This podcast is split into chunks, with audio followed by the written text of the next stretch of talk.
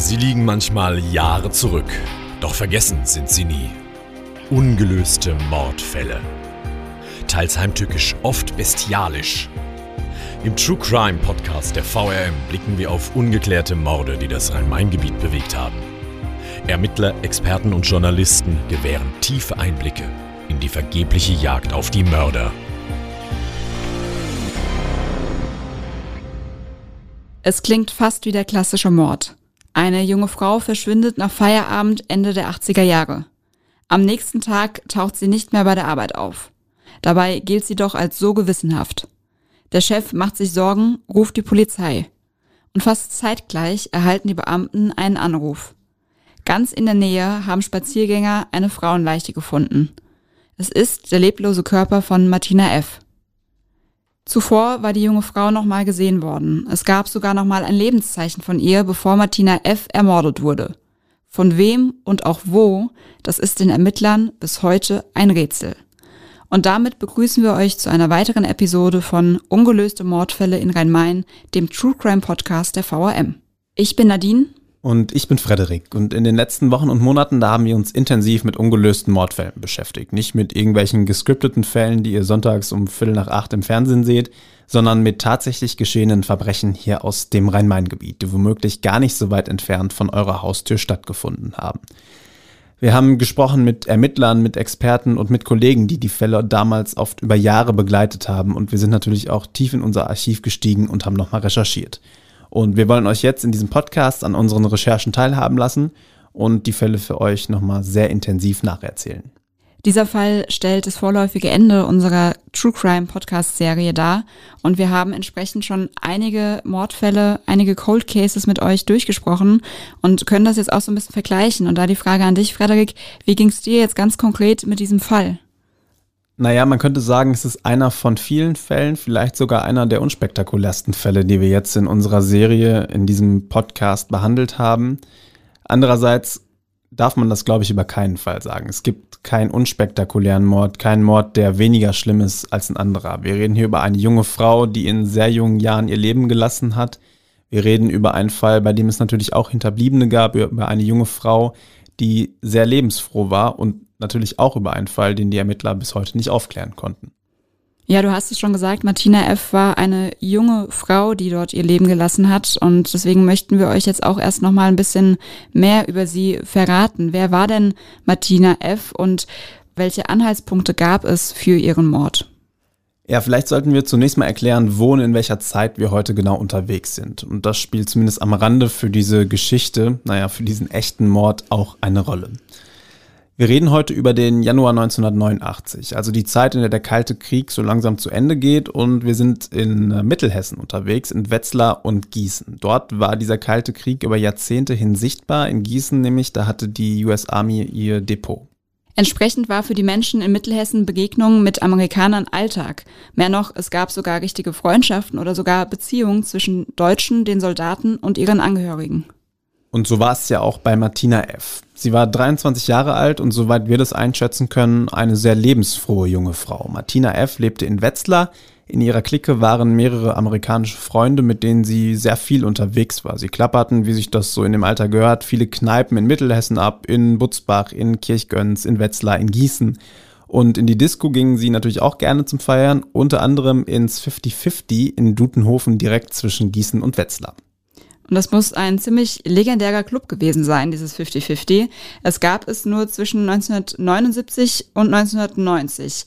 Aber es gibt noch bis heute eine Facebook-Gruppe, in der Amerikaner und Deutsche gemeinsam in Erinnerung über diesen Club schwelgen. Und dieses 50-50 sollte auch später nach dem Mord an Martina F. in den Ermittlungen nochmal eine große Rolle spielen. Das klingt jetzt alles super unbeschwert und es schien im Leben von Martina F. auch keine Probleme zu geben. Zumindest drang davon nie etwas nach außen. Eher im Gegenteil. Martina F., die galt als ja, sehr zuverlässige junge Frau. Sie hatte einen Job als Kellnerin, ebenfalls in Dutenhofen. Dort arbeitete sie im Gambrinus und zwar auch am Tag, an dem ihr das Leben genommen wurde, am 29. Januar 1989. Und damit sind wir auch schon am Tattag angekommen, an dem Tag, an dem Martina F. starb. Und deswegen wollen wir jetzt mal genauer auf das Geschehen rund um die letzten Januartage im Jahr 1989 eingehen. Wie schon gesagt, öffentlich wurde damals nicht sehr viel über das Leben von Martina F. Wir orientieren uns an der Berichterstattung unserer Kollegen von damals. Der Kollege Jochen Lamberts ist für uns in sein Archiv gestiegen. Er war jahrzehntelang Polizeireporter für den Gießener Anzeiger, der auch zu VRM gehört. Und in diesen alten Artikeln gab es einiges zu lesen über die Tat und auch über die Ermittlungen. Der 29. Januar 1989 war ein Sonntag und Martina F. arbeitete an diesem Tag in der Gaststätte Gambrinus in Dutenhofen. Und zur Sperrstunde machte sie dann Feierabend.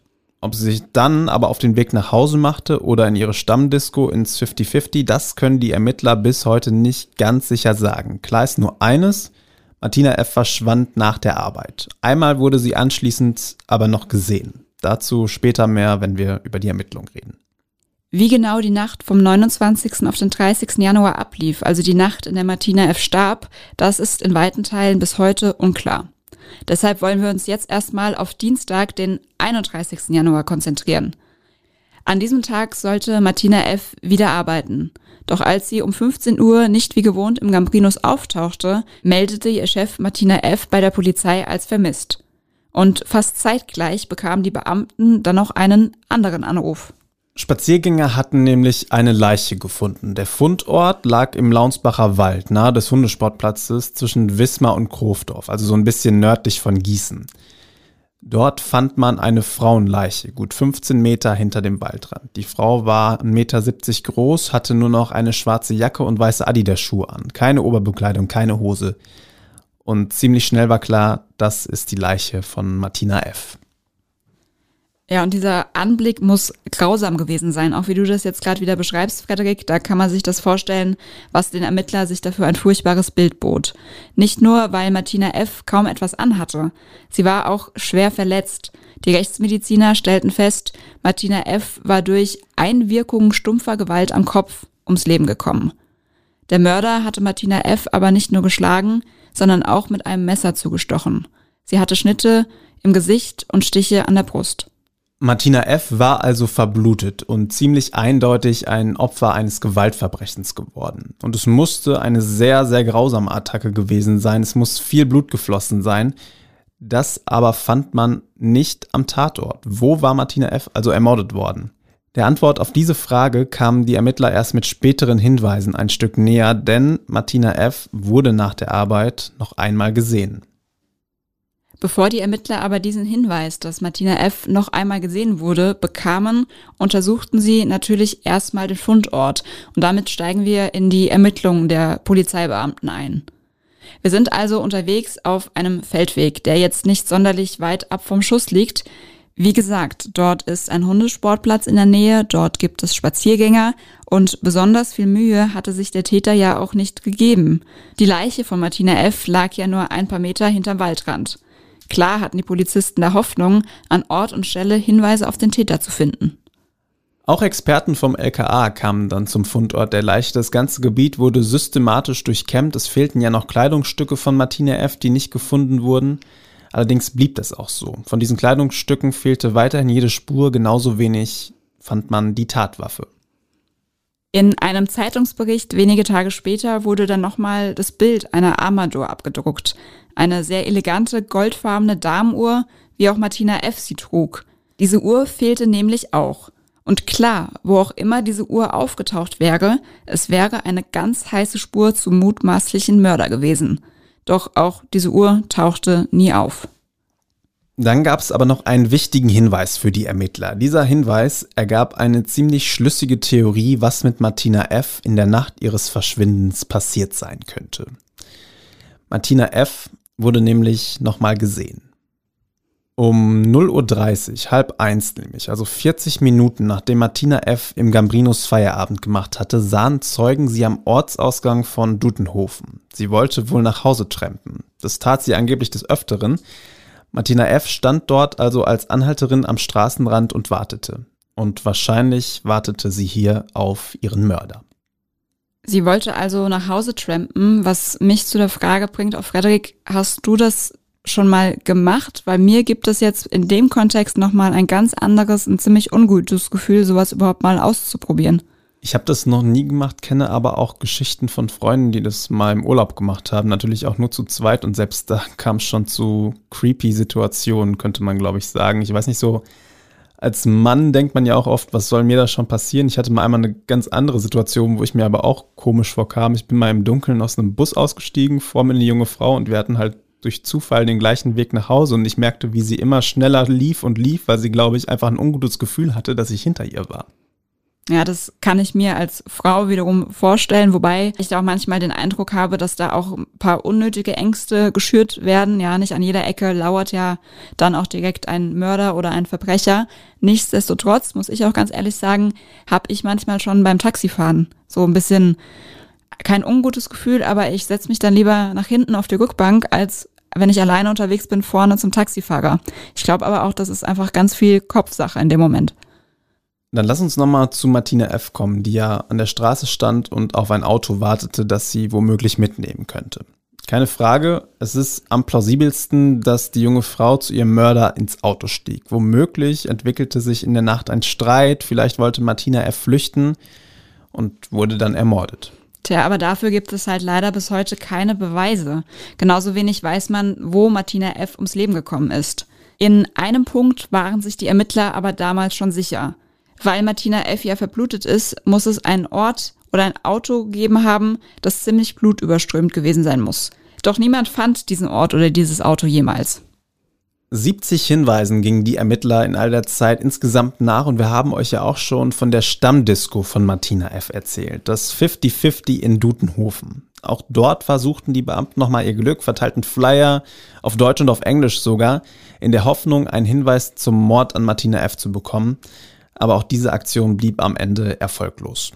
Ja, und dann gut neun Monate nach der Tat, also im Oktober 1989, musste die Polizei dann zunächst ihre Ermittlungen beenden, weil sie nicht mehr weiterkamen.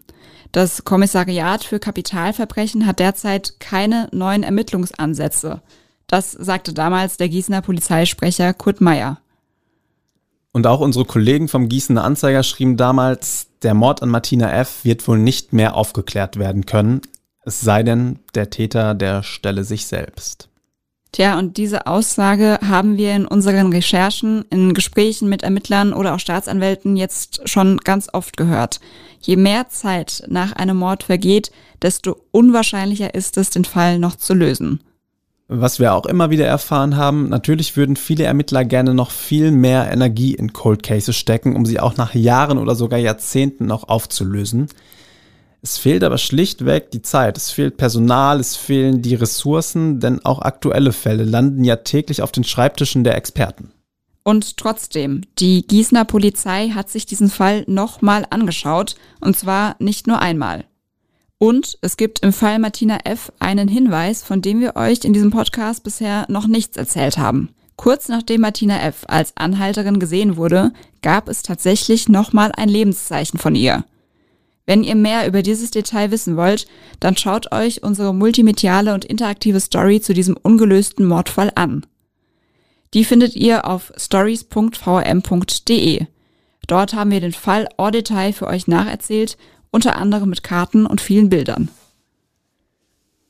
Ja, und damit sind wir am Ende von Ungelöste Mordfälle in Rhein-Main, dem True Crime Podcast der VRM. Wir hoffen, ihr fandet den Blick auf die Cold Cases aus unserer Region genauso spannend wie wir.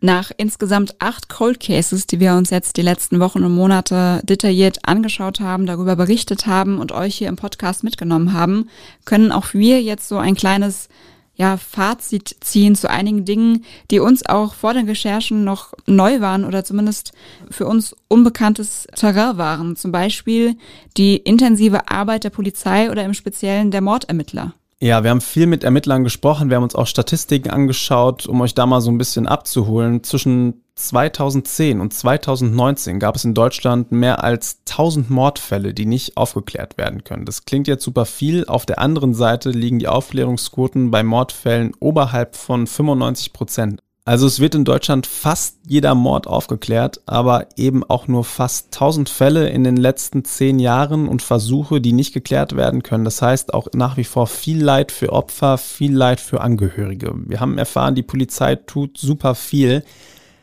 Hier und da kommt sie aber schlichtweg auch nicht weiter. Sie würden natürlich gerne weiter ermitteln, würden auch ungelöste Mordfälle heute noch aufklären, aber andererseits fehlt einfach das Personal, es fehlen auch Ressourcen, um sich weiter intensiv mit diesen Fällen beschäftigen zu können. Und dann, wir haben es heute auch schon gesagt, landen einfach auch aktuelle Delikte wieder auf den Schreibtischen der Ermittler, um die sich dann ebenfalls gekümmert werden muss. Und Frederik, du hast gesagt, natürlich wird trotzdem versucht, auch wenn neue Fälle, alte Fälle überlagern, auch diese etwas älteren Cold Cases doch noch zu klären oder zumindest neue Hinweise zu bekommen. Und so hat jetzt beispielsweise das LKA in Wiesbaden ganz frisch zu Anfang September eine Cold Case Unit ins Leben gerufen, die sich ausschließlich um die Bearbeitung eben solcher ungeklärten Altfälle kümmert. Ein ganz wichtiges Signal ist das auch einfach für Angehörige, die wissen und sehen, der Fall, in dem unsere liebe Tochter, unser lieber Sohn, unsere Mutter, unser Vater, wer auch immer ermordet worden ist, der wird von den Ermittlern so schnell nicht aufgegeben. Denn Morde geschehen, auch hier bei uns vor der Haustür in der Region im Rhein-Main-Gebiet. Das habt ihr jetzt in unserem Podcast auch gehört. All diese Themen und noch weitere Themen rund ums Thema True Crime haben wir für euch in einem Dossier nochmal genauer betrachtet. Da sind wir zum Beispiel auch der Frage nachgegangen, warum die Polizei angeblich so oft Wichtigeres zu tun hat, als ungelöste Mordfälle aufzuklären und was das mit den Hinterbliebenen macht. Ihr findet aber auch viele weitere Hintergründe dort, Interviews mit Ermittlern und Staatsanwälten und wir haben zum Beispiel auch ein Blutspureninstitut besucht. Zu finden ist das alles auf den Nachrichtenportalen eurer Zeitung, also allgemeine-zeitung.de, wiesbadener-kurier.de, echo-online.de und auch mittelhessen.de. Und anschließend dürft ihr nicht vergessen, einen Blick auf VM Stories zu werfen. Dort haben wir alle Fälle für euch noch einmal multimedial und interaktiv aufbereitet. Dort findet ihr Karten, Bilder und Zitate von Ermittlern und Zeitzeugen. All das auf stories.vrm.de. Alle nützlichen Links findet ihr auch in den Show Notes unter dieser Episode in eurer Podcast-App. Das war's mit Ungelöste Mordfälle in Rhein-Main, dem True Crime Podcast der VRM. Ich bin Frederik und sag Tschüss. Und ich bin Nadine und sage bis bald.